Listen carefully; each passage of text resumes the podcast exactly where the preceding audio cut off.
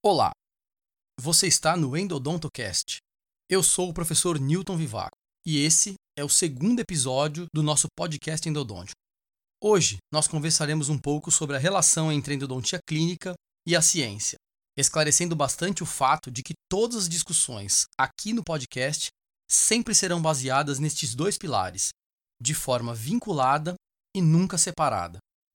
É importante entendermos que, se não houver base científica adequada para executarmos nossos procedimentos, a seleção dos mesmos se torna apenas um mero empirismo, onde aleatoriamente escolheríamos como fazer certo procedimento sem saber ao certo se aquilo trará algum benefício ou malefício ao tratamento em si. Isso já aconteceu muito no passado e aparentemente está acontecendo de novo.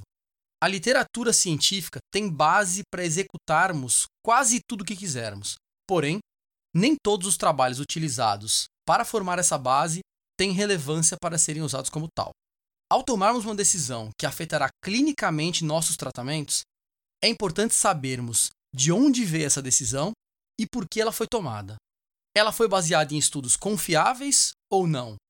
Foi baseada em achados clínicos ou em achismos clínicos?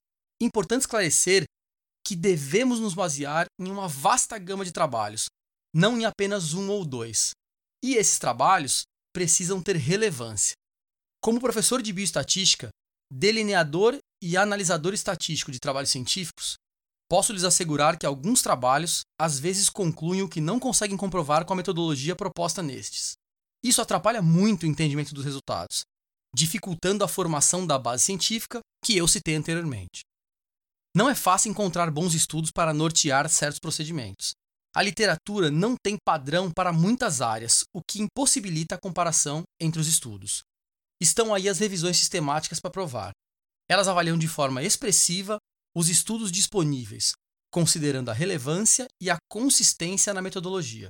Mesmo assim, parte delas não consegue tirar conclusões dessas análises. Tenho que confessar, eu estou muito preocupado com o rumo da endodontia moderna, onde cada um faz o tratamento como bem entende, ou acredita-se nas empresas sem questionamentos, as quais anualmente criam materiais maravilhosos e milagrosos, mas que estão tão longe de comprovação científica que nem deveriam estar no mercado. Tais materiais passam à obsolescência assim que um novo modelo é lançado, ou seja, ele é maravilhoso até que o modelo novo entre em comercialização. Já vi um fabricante de limas dizer que estas não podem ser usadas em curvaturas? Não, e nunca vai ver. Isso é bem sério, mas parece que ninguém percebe. Tenho ouvido professores e palestrantes por todo o Brasil reclamando da forma como a endodontia tem sido ensinada e praticada, e isso está ficando cada vez mais complicado de se reverter. Eu não estou aqui para mudar a forma de trabalhar de ninguém. Eu estou aqui para fazê-los pensar, assim como eu muito também já pensei. Quando se atua na área clínica particular, atendendo meus próprios pacientes, na área científica, produzindo ciência, e na área docente, ensinando mensalmente dezenas de dentistas a executar tratamentos endodônticos, a necessidade dessa reflexão fica mais clara, porque uma coisa depende da outra e a nossa responsabilidade aumenta muito. Enfim, é isso que tentaremos fazer ao longo dos próximos episódios deste podcast. E a cada novo assunto a ser discutido, trarei novamente essa abordagem literária aplicada à clínica. Me desculpem aqueles que discordam do que aqui será levantado nos próximos episódios. Que venham as críticas. Não se esqueçam de acessar o endodontiaavançada.com, me adicionar nas redes sociais que estão aqui nas notas desse episódio e deixar a sua avaliação do podcast lá na iTunes Store. Isso nos ajuda a continuar trabalhando de forma adequada.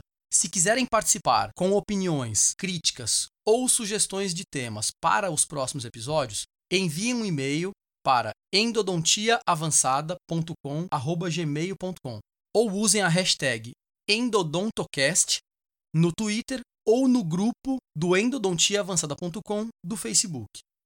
Lançamos também uma campanha de apoio ao podcast. Caso desejem conhecer, acessem www.apoia.se endodontocast e ajudem o podcast a continuar indefinidamente. Todos os detalhes que eu descrevi estão nas notas desse episódio. E assim, preocupado com a especialidade, vou ficando por aqui. Desejando a todos uma endodontia clínica e científica, um grande abraço e até o próximo episódio.